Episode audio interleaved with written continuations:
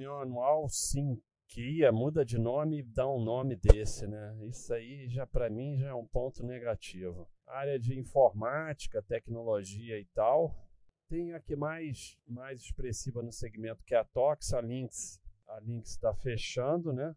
Fechando capital. E depois vem a Sequoia e tem umas outras aqui que não são muito interessantes, a IPO recente, tudo cachorrinho vermelho, né?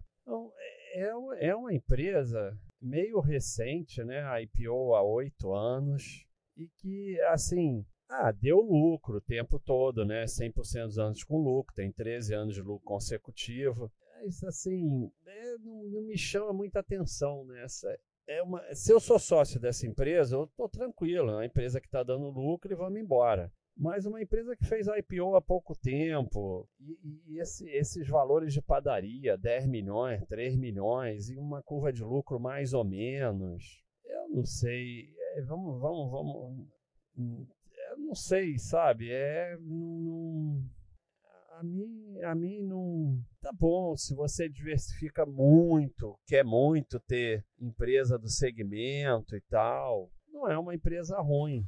Não, de maneira nenhuma. Mas a mim realmente não chama atenção.